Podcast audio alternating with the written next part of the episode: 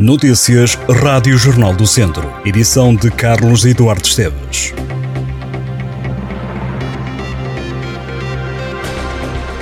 Uma viatura do Serviços Estrangeiros e Fronteiras foi vandalizada em Viseu com siglas contra as forças de segurança.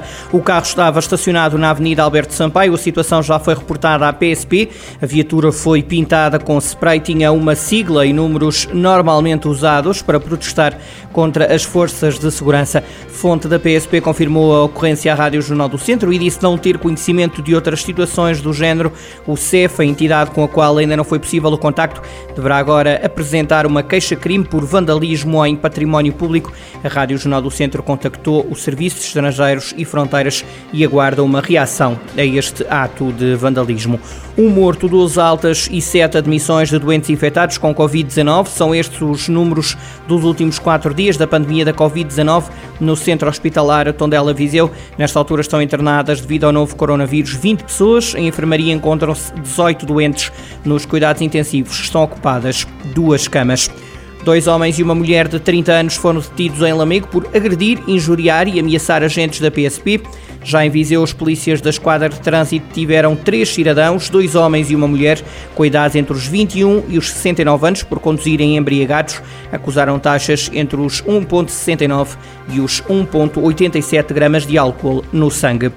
Duas vitórias em etapas, um segundo lugar na classificação por pontos e um ciclista em 13º lugar da geral. É este o saldo da participação da equipa de ciclismo de Mortágua na volta a Portugal em bicicleta. Em declarações à Rádio Jornal do Centro, o diretor desportivo Gustavo Veloso diz que a equipa conseguiu atingir os objetivos com que partiu para a estrada.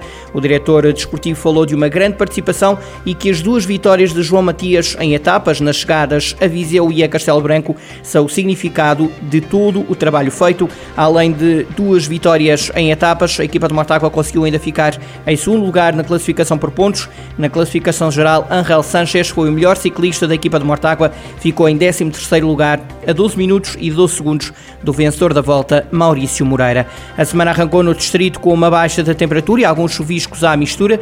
Para esta terça-feira, os técnicos da meteorologia esperam alguns aguaceiros e uma temperatura máxima de 22 graus. Amanhã, quarta-feira, o céu continua nublado, a máxima vai subir 2 graus. Só a partir de quinta-feira é que o sol volta a brilhar, com a temperatura a bater nos 28 graus. Sexta-feira esperam-se 31 graus. No fim de semana também vai ser de calor, com a máxima a rondar os 31 graus na região. Bárbara Bandeira atua esta noite na Feira de São Mateus. O concerto é solidário, as receitas referem para os bombeiros voluntários de Viseu. A artista sobe ao palco às 10 da noite. Antes, às 6 da tarde, atua na Praça de Viriato, a tuna dos bombeiros voluntários.